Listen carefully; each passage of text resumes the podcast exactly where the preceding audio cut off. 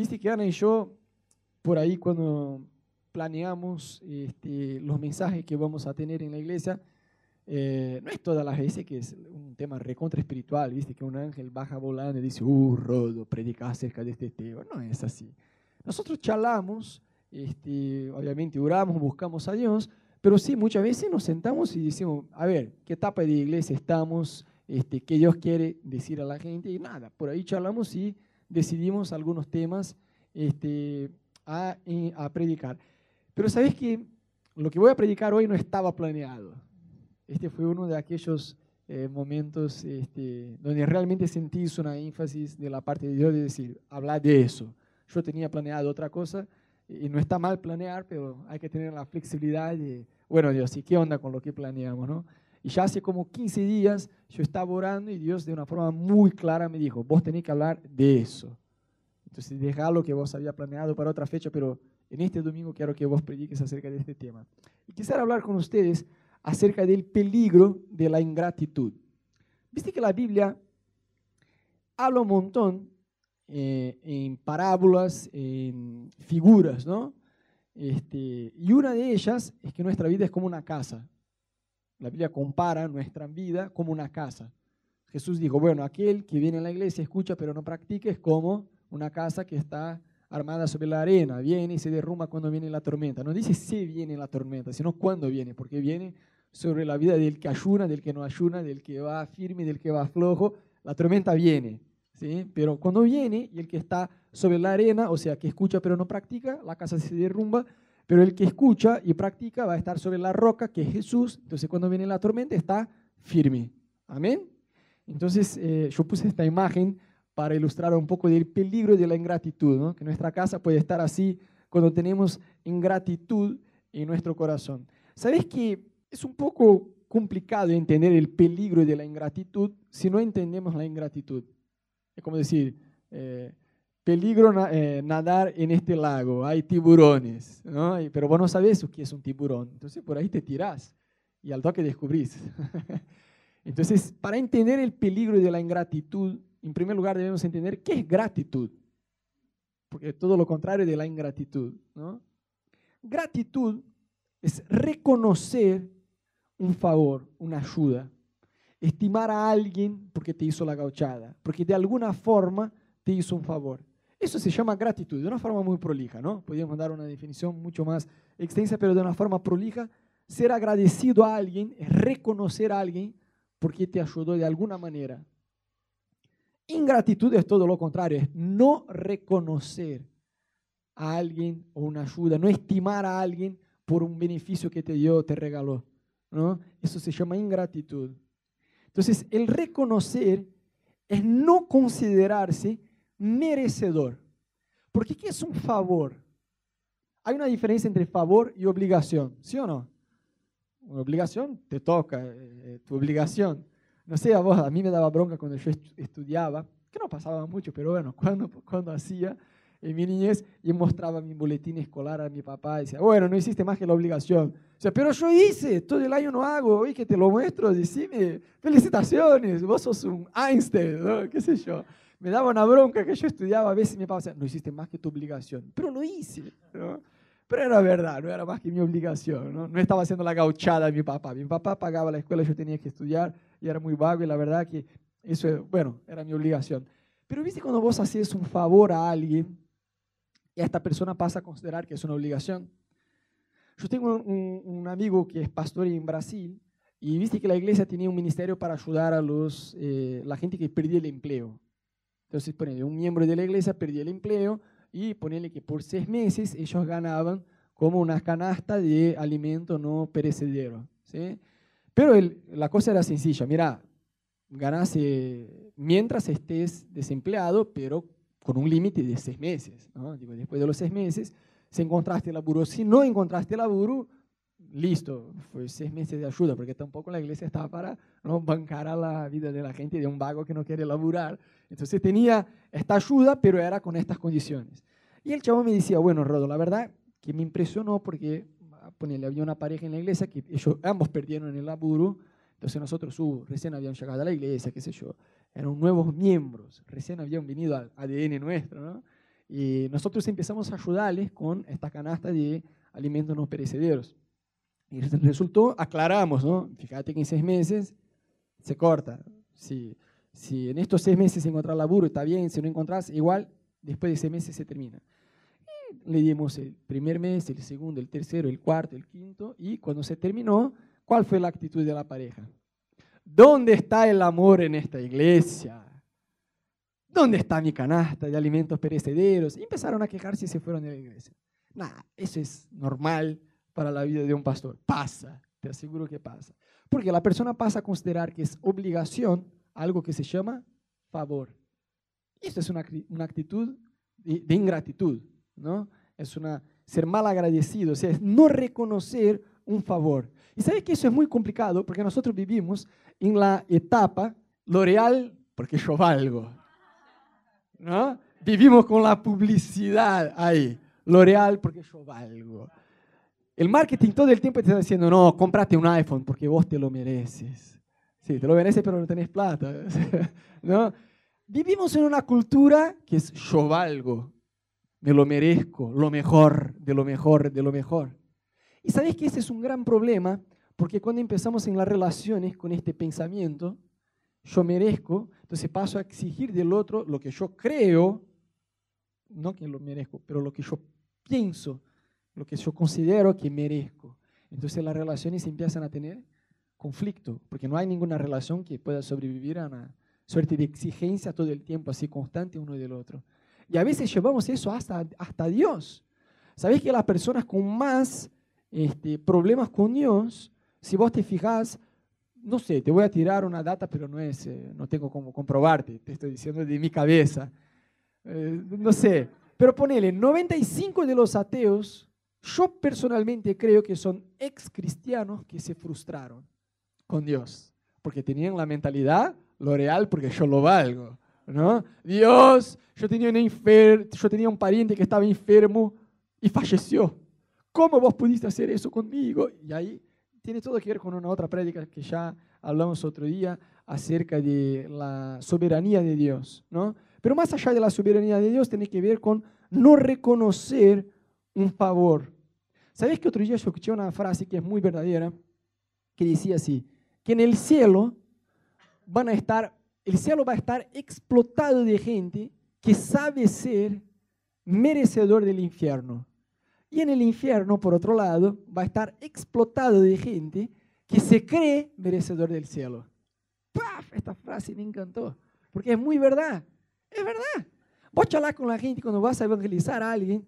Si vos te consideras una buena persona, bueno, sí, a ver, nunca maté, nunca robé, tengo mis cosas, pero bueno, eso todos los tienen. Pero dentro de todo, ¿sí o no? Es muy raro que vayas a evangelizar a alguien, te consideras una buena persona. No, yo soy un desastre. En verdad, necesito a Jesús porque yo no valgo. ¿no? Ya tenemos incorporado esta mentalidad de que valemos, de que somos lo más y que todos tienen. Y ahí las relaciones empiezan a dañarse. Entonces, gratitud es reconocer que no somos merecedores de lo que Dios nos da. Alguien dijo con mucha sabiduría una frase que me encanta, que también dice así. Nada se olvida más despacio que una ofensa y nada más rápido que un favor. Es decir, alguien me hace una gauchada, me olvido es recontra fácil. Alguien me ofende, uh, lo tengo en la memoria acá, ¿eh? Pasa año tras año, lo tengo ahí, lo tengo ahí. Somos así. Voy a preguntar, bueno, ¿quién es así? Levante las manos. Todos somos hechos del mismo material. Como decimos en Brasil, harina del mismo, de la misma bolsa. ¿no? Somos todos harinas de la misma bolsa. Y eso tiene todo que ver con gratitud, porque la ingratitud es una suerte de amnesia. Viste que uno se recontra olvida de lo bueno. Es así.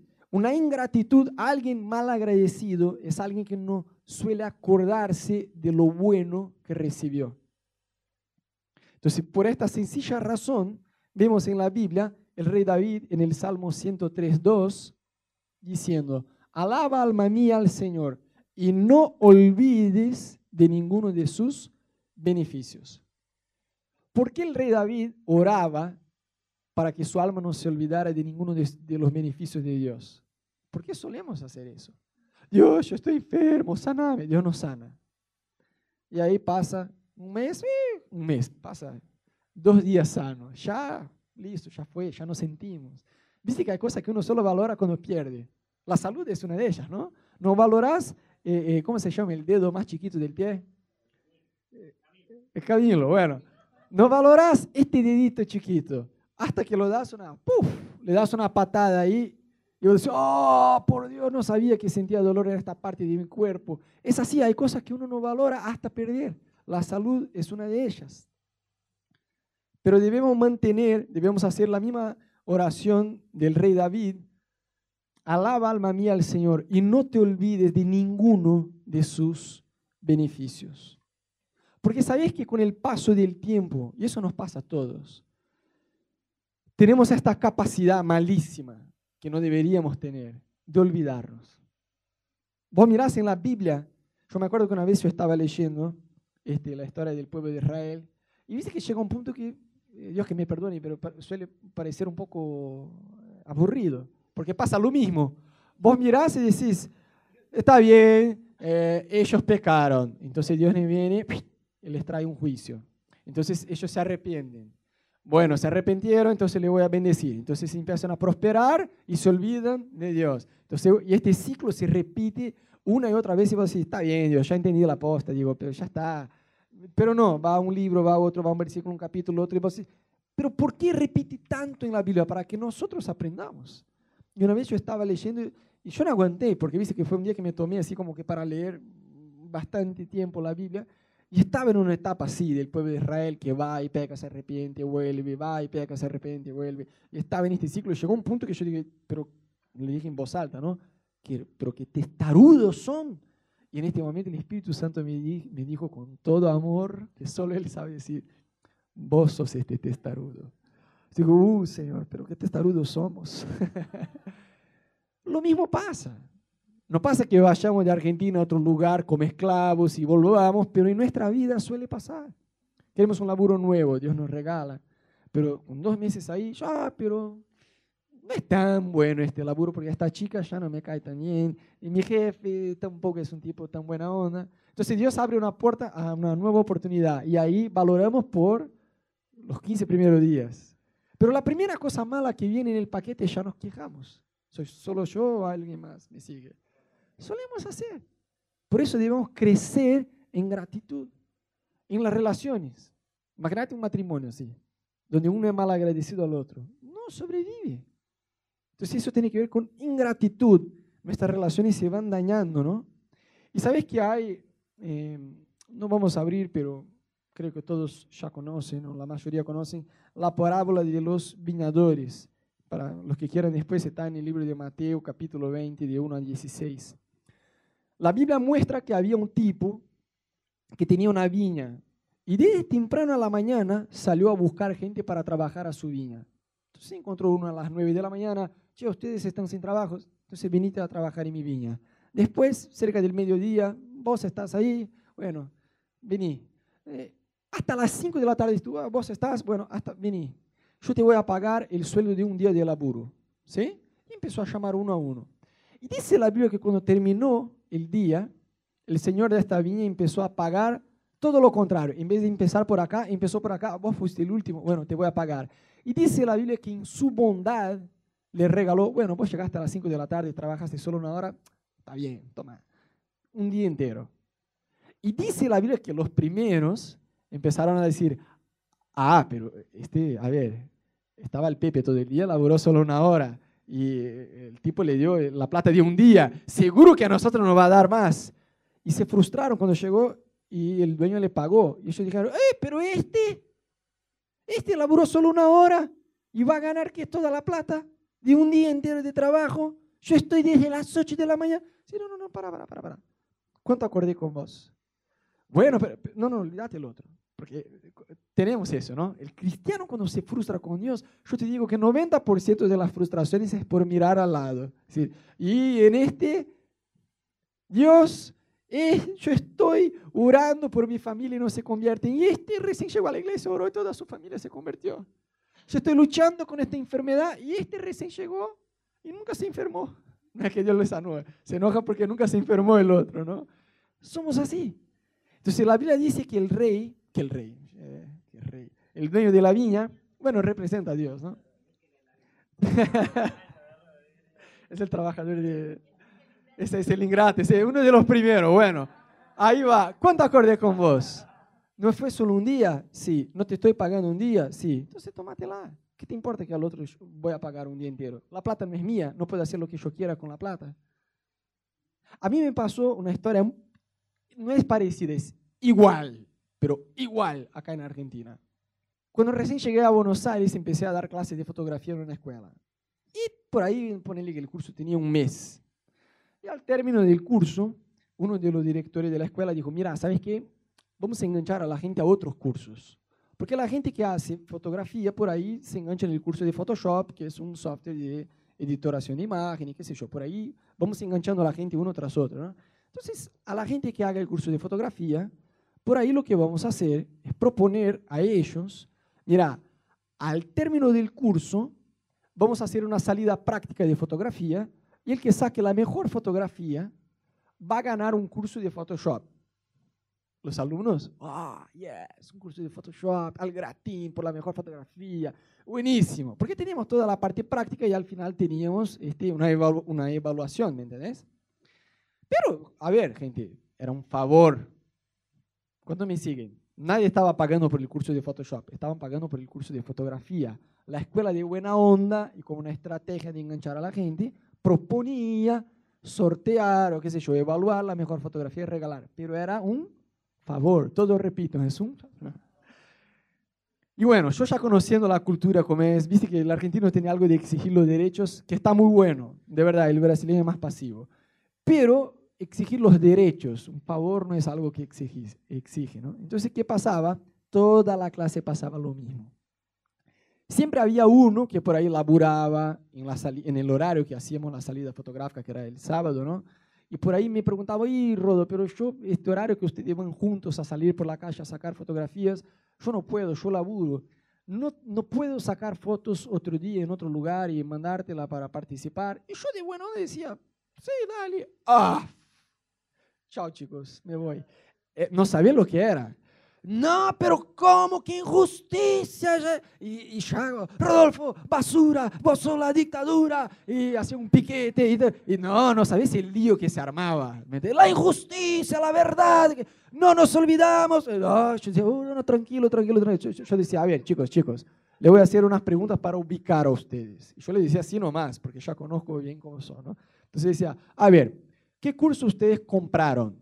Eh, el de, eh, fotografía. A ver, eh, ¿cuál clase están teniendo? De fotografía. ¿Alguien pagó el curso de Photoshop? No. Ustedes van a participar de un, repitan conmigo, un regalo, un favor. O sea, si a nosotros nos toca decidir cómo vamos a evaluar, nos toca a nosotros. Los que no quieran participar, no participen. Pero no es injusticia, es un regalo. Ah, bueno, entonces, igualita, pero igualita la parábola de los, trabajadores de la viña. Igual, igual. ¿Cómo que injusticia? Porque no es justo. Entonces, uno suele mirar a Dios como injusto cuando miramos su bondad con el otro. Porque siempre tenemos la, la, tendencia de compararnos de lo peor, ¿no? Miramos la vida del otro como si fuera la vida más perfecta del universo. No, pero este no tuvo el padre que yo tuve. Sí, pero bueno, conociste a la mamá de él. ¿Me entendés? Uno siempre mira al otro como si la vida del otro fuera perfecta. Oh, ojalá yo tuviera la vida de Cami. Estoy ahí al Pepe en Buenos Aires, qué sé yo, ¿me entendés? Uno siempre mira así, no, ojalá yo tuviera la vida de este o la vida del otro. O si yo, porque los problemas que yo tengo son lo más. A veces nos verbalizamos, pero creemos. Entonces uno se frustra con Dios cuando pasa a mirar lo que sucede en la vida del otro.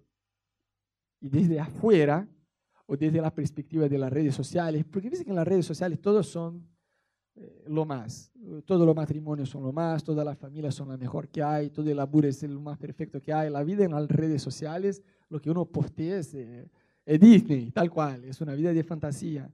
Entonces, cuando uno mira alrededor y se compara, y déjame decirte eso, querido, con amor, nunca te compares a nadie a nadie, porque vos sos único. vos tenés una huella digital que es tuya y solamente tuya en todo universo. Entonces, cuando vos te comparás con alguien, vos mismo te estás rebajando del lugar donde estás en Dios, porque Dios te hizo único, con una personalidad única, un propósito único. Entonces, cuando vos empezás a mirar al otro, lo que Dios está haciendo, dejando de hacer en la vida del otro, te frustras de tonto. ¿Me siguen? Entonces, la parábola de los viñadores nos muestra que muchas veces cuando pasan cosas malas en nuestra vida, nos recontra volvemos en contra de Dios y nos enojamos porque decimos, yo no hice nada para merecer eso. ¿No es así? Vos te enfermas y dices, uff, pero yo me cuido, voy al gimnasio y todo. Y me enfermé. ¿Qué pasa? Uno se enoja contra Dios. O tiene, no sé, dificultades financieras de cosas que te salieron de la mano. Tu auto se rompió, qué sé yo. Y vos te enojas. Yo no hice nada para merecer. O alguien te insulta y vos te enojas y dices, nuevamente, yo no hice nada para merecer eso. Pero ahora yo te pregunto, ¿y cuando pasan cosas buenas? Yo te aseguro que cada uno, cada uno, y te aseguro que cada uno que estaba en esta clase, enojados porque estábamos siendo, entre comillas, injustos al permitir que el otro pudiera participar, si ellos estuvieran en la piel de este chico, seguramente pedirían lo mismo, che, ¿puedo participar porque en este día no puedo por mi trabajo? Y si yo dijera así, iban a decir, bueno, gracias. Y así somos de incoherentes. Y muchas veces nos enojamos no solo con Dios, sino uno con el otro. Porque tenemos esta mentalidad de merecimiento. Y sabe que la Biblia muestra la gracia de Dios. Y a veces escuchamos y no entendemos, gracia de Dios. ¿Qué? Dios es gracioso, cuenta un chiste, ah, esta es la gracia de Dios. No, gracia de Dios es el favor inmerecido. Inmerecido. Viste que la religión te enseña todo lo contrario. Si yo hago eso, eso, el otro, si yo me porto bien, si yo oro eh, para, en este sentido a esta ciudad cinco veces al día, y si yo voy a tal lugar que es sagrado, y si yo hago, si hago cosas, me lo merezco. Lo real porque yo valgo, ¿no? La mentalidad que hablábamos antes.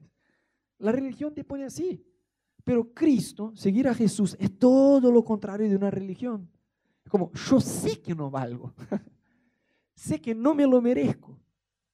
Pero aún así, soy cara dura de decir, yo recibo y acepto el plan que Dios tiene para mi vida porque Él me ya está. Entonces, ¿qué es la gracia de Dios? Es el favor inmerecido de Dios. En otras palabras, para hacerla corta, es cuando Dios me da lo que yo no merezco, o sea, el perdón de mis pecados, y cuando Dios no me da lo que yo merezco, o sea, la condenación por mis pecados. Eso es la gracia de Dios.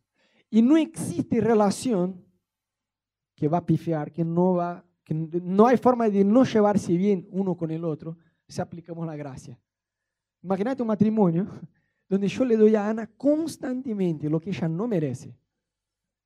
Cuando ella pifea, está bien, yo la perdono, así de rápido como soy perdonado por Dios. Imagínate que ella hace lo mismo conmigo.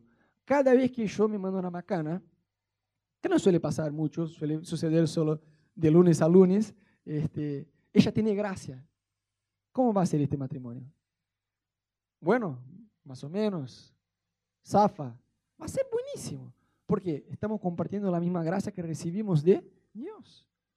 Ustedes se acuerdan de una otra parábola que dice la Biblia que había un rey que tenía dos tipos. Tenía un tipo que le debía mucha plata, pero era una deuda impagable, como la nuestra con Dios.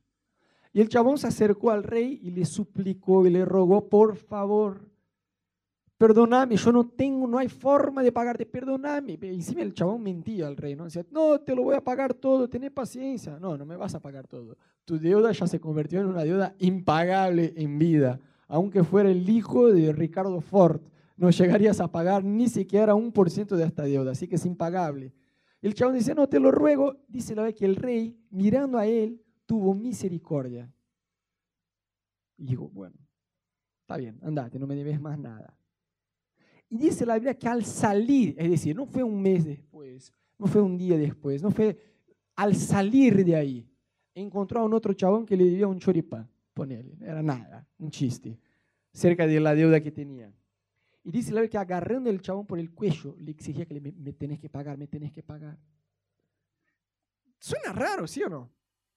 Rarísimo. Pero, a ver, te quiero ayudar, porque cuando miramos en la Biblia tenemos la tendencia de mirar, sí, qué chico desubicado, pero estas historias en la Biblia, en parábolas, están en parábolas, solo porque Dios es muy educado, ¿no? Para no decir, vos sos este tipo testarudo. Entonces, vos no podés mirar y decir, wow, qué absurdo. Tenés que mirar y decir, uy, esto es para mí.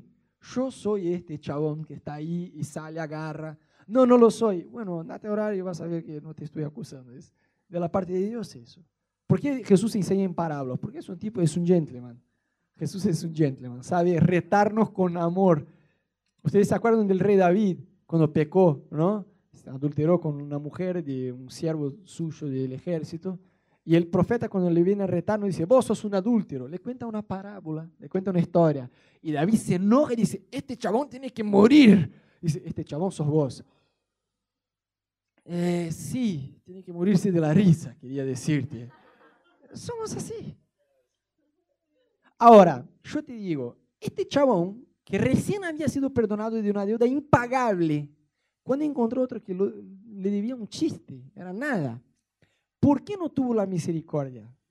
Porque era un tipo malagradecido, un tipo ingrato, tenía la memoria corta. No se acordaba, entre comillas, de cuán perdonado había sido.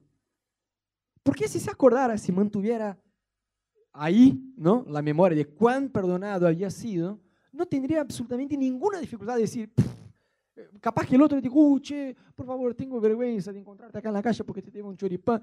Capaz que el otro dice, uh, la verdad, la vino.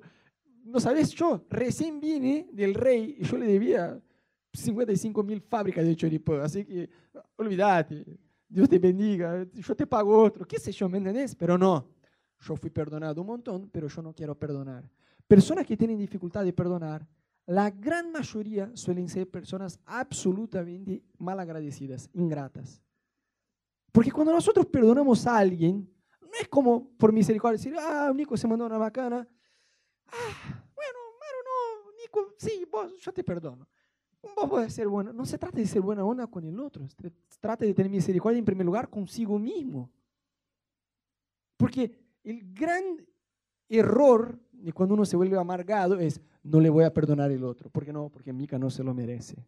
Yo sí valgo, ella no. La mentalidad real para mí y, y Pablo, quiero justicia para Mica, pero misericordia para mí. Y ahí es donde Dios interviene y dice, eh, si vas a querer justicia para Mica, vas a tener mi justicia. No, Señor, está todo bien, yo la quiero mucho, la estimo, Mica. va de 10, está todo bien. ¿Por qué? Cuando nosotros decimos yo quiero justicia para el otro, Dios dice, ah, voy a hacer justicia con vos. Pero cuando decimos no, yo quiero misericordia para el otro, Dios dice, ah, entonces, entonces está bien. Entonces eso tiene que ver, perdonar tiene mucho que ver con ser agradecido, ¿no? Porque gracia de Dios es el favor inmerecido de Dios. El amargo suele ser ingrato porque le falta la conciencia de deudor no tiene, no llega a mensurar cuánto era el valor de su deuda. Entonces, sí, Dios me perdonó, pero qué sé yo, eh, me perdonó un poco. Hay gente que se manda mucho más macanas que yo, ¿me entendés? No llegamos a entender qué Jesús hizo en la cruz o el, o el tamaño del precio que Jesús pagó en la cruz. Y a mí me da mucha pena porque a veces hay gente que pasa una vida en la iglesia viene a la iglesia, congrega, sirve a Dios, ama a Dios, no te voy a decir que no ama a Dios, pero nunca llega a entender el amor de Dios. Y por eso siempre vive una vida espiritualmente más baja de lo que puede vivir, porque no tiene una conciencia de, de deudor. Esta conciencia de deudor te hace sacrificarse más por Dios, te hace consagrarse más a Dios. Decís, uh, yo no puedo, no puedo seguir con mi vida así, debo darle más a Dios, porque en realidad no le estoy dando nada, le estoy devolviendo. Tengo solamente una vida para vivir y no la quiero desperdiciar con otra cosa. En el libro de Lucas capítulo 7 vemos una historia cuando Jesús estaba cenando en la casa de un fariseo, estaba comiendo ahí, y dice la Biblia que se le acercó una mujer que era pecadora. Bueno, cuando la Biblia dice que una mujer de mala fama o pecadora suele ser una prostituta en la Biblia, ¿no? Cuando vemos. Y dice la Biblia que esta mujer se le acercó a Jesús y empezó a llorar sobre sus pies mientras Jesús eh, comía. Pero en aquel tiempo, chicos, no había silla así como vemos hoy con una mesa hermosa. Ellos comían en el piso, acostados al piso. Entonces imagínense ustedes la escena de Jesús acostado al piso comiendo, la mujer viene, se rebaja al nivel donde está Jesús y empieza a llorar sobre sus pies, besar sus pies, limpiar sus pies con el cabello y le derrama ahí un frasco de perfume. Y en este momento un fariseo recontra hipócrita religioso mire y dice, si este fuera realmente de verdad un profeta, sabría qué clase de mujer es esta. Y Jesús, conociendo sus pensamientos, palabra de conocimiento que ya vimos ¿no? en el Raíces, ahí dijo, bueno, yo desde que entré, vos no limpiaste mis pies. Y era una costumbre de aquel tiempo. O sea, el chabón realmente no quiso honrar a Jesús, porque era una práctica, una práctica común y corriente limpiar los pies cuando alguien llegaba a tu casa o algún siervo tuyo, si, si vos tenías esclavo, ¿no? Y el chabón no limpió los pies de Jesús. Y Jesús le dijo, mira, vos no limpiaste mis pies. Ella, sin embargo, con sus lágrimas, está limpiando. Vos no me saludaste, pero ella está, desde que entró acá, no deja de besar mis pies. Y ahí fue comparando la actitud de ella con la de él, y ahí el chabón, oh, me imagino que se cayó al toque. Y Jesús enseña, ¿no? dijo, bueno, ella hizo eso, eso, el otro, y Jesús siguió diciendo, si ella ha amado mucho, es que sus muchos pecados le han sido perdonados, pero a quien poco se le perdona, poco ama. Por mucho tiempo yo miré este versículo y a mí yo no entendía muy bien por qué la Biblia dice, ¿no? A quien poco se le perdona, poco ama. Porque Jesús por ahí le presentó una, una ilustración, ¿no? Mira, uno debía 500 mangos y el otro le debía 50 mangos y ambos fueron perdonados. ¿Quién va a amar más al tipo que le perdonó? Y el fariseo le contesta, bueno, el que, que debía más. Y sí, obvio. Y yo siempre miré esta historia y no llegaba a entender y decía, pero bueno, el que poco se le perdona, poco ama. Entonces, es decir, el que se manda muchas más ganas en el mundo va a ser muy perdonado y va a amar a Dios más.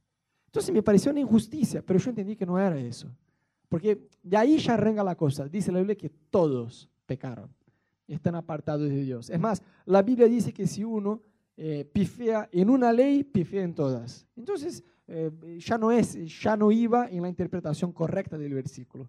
Lo que la Biblia nos está diciendo, que al poco se perdona, poco ama, es de la conciencia de deudor. Pablo decía, yo soy peor de lo peor de lo peor. Pero si Pablo decía eh, todo su historial religioso, Pablo no había mandado, se mandado muchas más canas, no sea matar a los cristianos, pero por su propio engaño y celo que tenía con Dios. Cuando se le abrieron los ojos, cambió la cosa, pero Pablo tampoco era un tipo eh, desenfrenado en el pecado, era un tipo ciego por una religión. Pero si vos mirás la historia de, el historial de Pablo, no era algo que vos decías, ¡uh, qué pecador! Pero Pablo se consideraba el peor de los pecadores. ¿Por qué? Porque tenía la conciencia de deudor. Entonces, cuando yo dejo de diezmar, no estoy eh, dando un perjuicio en contra eh, a la iglesia o al pastor, a lo que sea que yo piense. Cuando yo dejo de diezmar, lo que yo estoy haciendo es, Señor, no te quiero honrar. Estoy siendo mal agradecido porque estoy diciendo, yo me lo merezco. Es mi trabajo, es mío. Y dice la Biblia que todo regalo desciende del cielo. Por eso la Biblia, la Biblia habla tanto una y otra vez acerca de reconocer a Dios.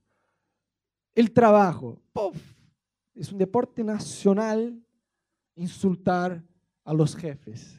¿Sí o no? Si vos vas a una empresa, chicos, es un desastre. Yo trabajé acá en Argentina algunos años y no podía creer. Había gente que se quejaba del jefe, de la empresa, del laburo, del acoso laboral de la empresa.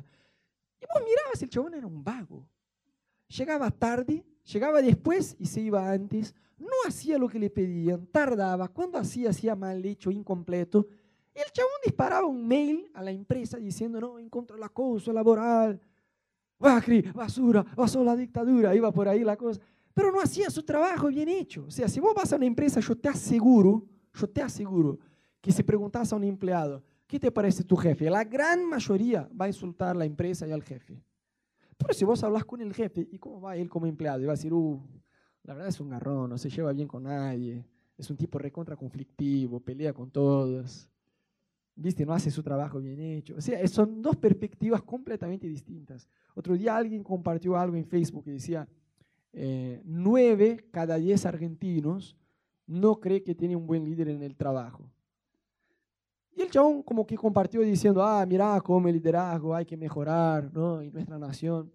Está bien, eh, no te voy a decir que quizás no sea, pero por otro lado, si hubiera una estadística con el empleador, seguramente diría, bueno, 11 cada 10 empleados son un desastre, ¿no?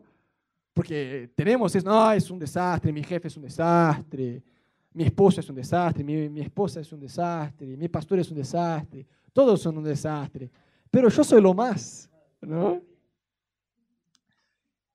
Muchos no son eh, agradecidos por el trabajo que tienen. Bueno, Rodo, no me dan plata de la nada, yo trabajo y trabajo como un caballo y por eso me dan un sueldo. Sí, pero te dieron una oportunidad. Vos pensás que, que sos único en el mundo y que nadie tiene las habilidades que vos tenés. Pudieron haberse dado la oportunidad a otro. Uh. ¿Me entendés como muchas veces somos mal agradecidos? O en las relaciones, yo no sé, queridos, hay muchos y muchos muchas razones por las cuales podemos y debemos ser agradecidos a Dios. ¿Sabes? Otro día yo estaba orando y yo empecé, Dios, gracias por eso, por eso, por el otro. Y mientras daba gracias, yo decía, uff, la verdad que yo debería realmente tomarme un tiempo en serio a todos los días a darte gracias por eso. La Biblia muestra una historia que vinieron 10 leprosos. Jesús sanó a los 10. Solo uno regresó a darle gracias. Pues no, no puede. Chicos, un leproso, para que se ubiquen en el tiempo, hoy hay la enfermedad, pero hay tratamiento y todo. En aquel tiempo no había tratamiento, sería como la sida, el cáncer de aquel tiempo. ¿Qué pasaba? Cuando uno tenía la enfermedad, al no haber un tratamiento, lo alejaban de todo. Entonces tenía que presentarse frente al sacerdote, se ponía que el cambio tuviera lepra. Se acercaría al sacerdote, sacerdote y el sacerdote al decir, es leproso, sí, se confirmó, listo. En este momento, no importa si cambia el capo del capo con plata, con lo que fuera. A partir de este momento es, uy, no lo toques y vos andate ya ahora a una quinta de leprosos, a un leprosario. En el interior de Argentina hay algunos leprosarios todavía. Este, y ahí vas a vivir. Es más, le colgaban una campana para que cuando andara sonaba, plin, plin, plin, como peligro, peligro, una bestia se acerca. Era así. Y ahí Cami tenía que ver desde lejos su esposa, sus hijos, o sea, perdía la vida. Entonces Jesús sanó, al sanar un tipo de lepra, no estaba solo sanando el tipo de lepra, estaba diciendo, hey, te devuelva tu realidad, puedes regresar a tu casa, a tu esposa, a tu familia, todo. A ver, chicos, ¿cuántos nos volverían a decir, hey, gracias? ¿Me entendés? Entonces, una vez más, debemos mirar esta historia no como, ah, yo sería el que regresara, Rodo sino decir, uh Jesús, mostrame si hay áreas de mi vida que yo no estoy exactamente como este leproso que estaba ahí y no estos nueve que ni siquiera regresaron para darte gracias. ¿Sabéis, chicos? Hay miles y miles de razones por las cuales vos y yo podemos tener gratitud. Yo me acuerdo de, con eso cerramos, este, de hablar con una persona una vez que era absurdamente ingrata, pero mal, mal, mal, mal. Pero chicos, cuando digo que era ingrata, de verdad, yo ya conocí gente ingrata, pero esta persona era, de verdad era profesional. Y estuvimos ahí charlando un tiempo, bueno, y yo le tiré la posta de la verdad, así, porque buscaba ayuda, ¿no? Y yo decía, bueno, si vos querés, te, te digo la posta. Vos sos completamente una persona mal agradecida e ingrata por tu matrimonio, por tus hijos, y ahí nombre. Fui directo, ¿viste? fui prolijo con esta persona porque ya tenía confianza. La persona se quedó así, yo digo, bueno, pero yo te quiero ayudar con eso, vamos a empezar a orar. Yo puedo orar por vos al comienzo, pero después yo quiero que vos ores. Entonces, no, no, ora vos por mí. Yo, no, no, no, yo voy a orar por vos. Pero después vos vas a orar por Dios. Porque parte de ayudar a la gente es eso, ¿no? que ellos se conecten con Dios también. Y vos lo único que vas a hacer, no vas a pedir por nada, no vas a pedir por tu matrimonio, no vas a pedir por tu trabajo, no. Lo único que vos vas a orar es dándole gracias a Dios. Y yo no quiero que sea una oración corta y tampoco a Dios. Y la persona, yo vi que cuando yo dije eso era como, pero, pero ¿qué, por ¿cuál es la razón por la cual debo darle gracias? Digo, de tan mal agradecida que era, realmente no llegaba a ver. Gracias por... Era, como, era así el nivel de ingratitud que tenía.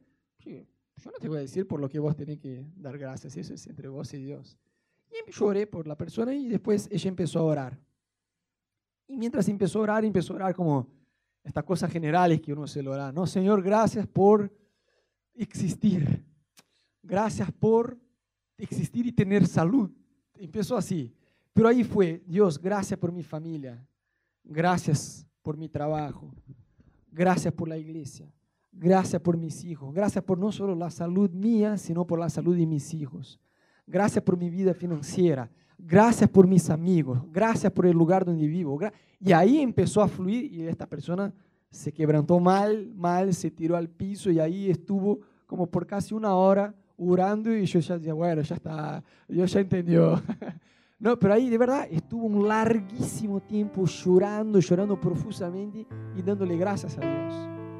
Porque cuando entendemos cuán perdonados fuimos y tenemos gratitud en nuestro corazón, automáticamente al estar con Dios, esta gratitud empieza a fluir en nuestras vidas.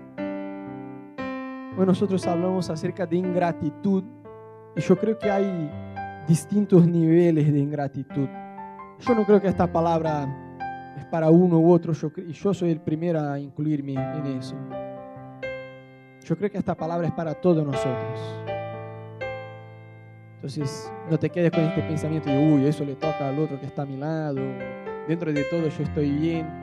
Vos, yo, cualquiera de nosotros. Necesitamos crecer en gratitud y serle más agradecido a Dios. Si en tu lugar vos identificás, Rodo, hay áreas de mi vida que yo necesito acordarme. Yo me tengo, yo me olvido constantemente de beneficios que Dios me ha dado. Yo te quiero invitar hoy, con tus propias palabras, ahí en tu lugar, empezar a hablar con Dios. Empezar a hablar con Dios. Jesús, gracias. Gracias, Jesús. Yo no me quiero olvidar, Dios, de los beneficios que me has dado, Jesús. Yo no me quiero olvidar de mi familia, de mi matrimonio, de mis hijos, de mi salud, de la salud de ellos, de las cosas que yo te pedí y tan pronto me contestaste, al toque ya me olvidé. Perdóname, Jesús. Perdóname por ser mal agradecido, por ser ingrato. De ojos cerrados todos ahí en tu lugar, olvídate de la persona que está a tu lado. Levanta una de tus manos si vos sentís que en esta noche Dios te está llevando a, a un nivel más alto de gratitud. Bien alto, bien alto, no tenés miedo, bien alto.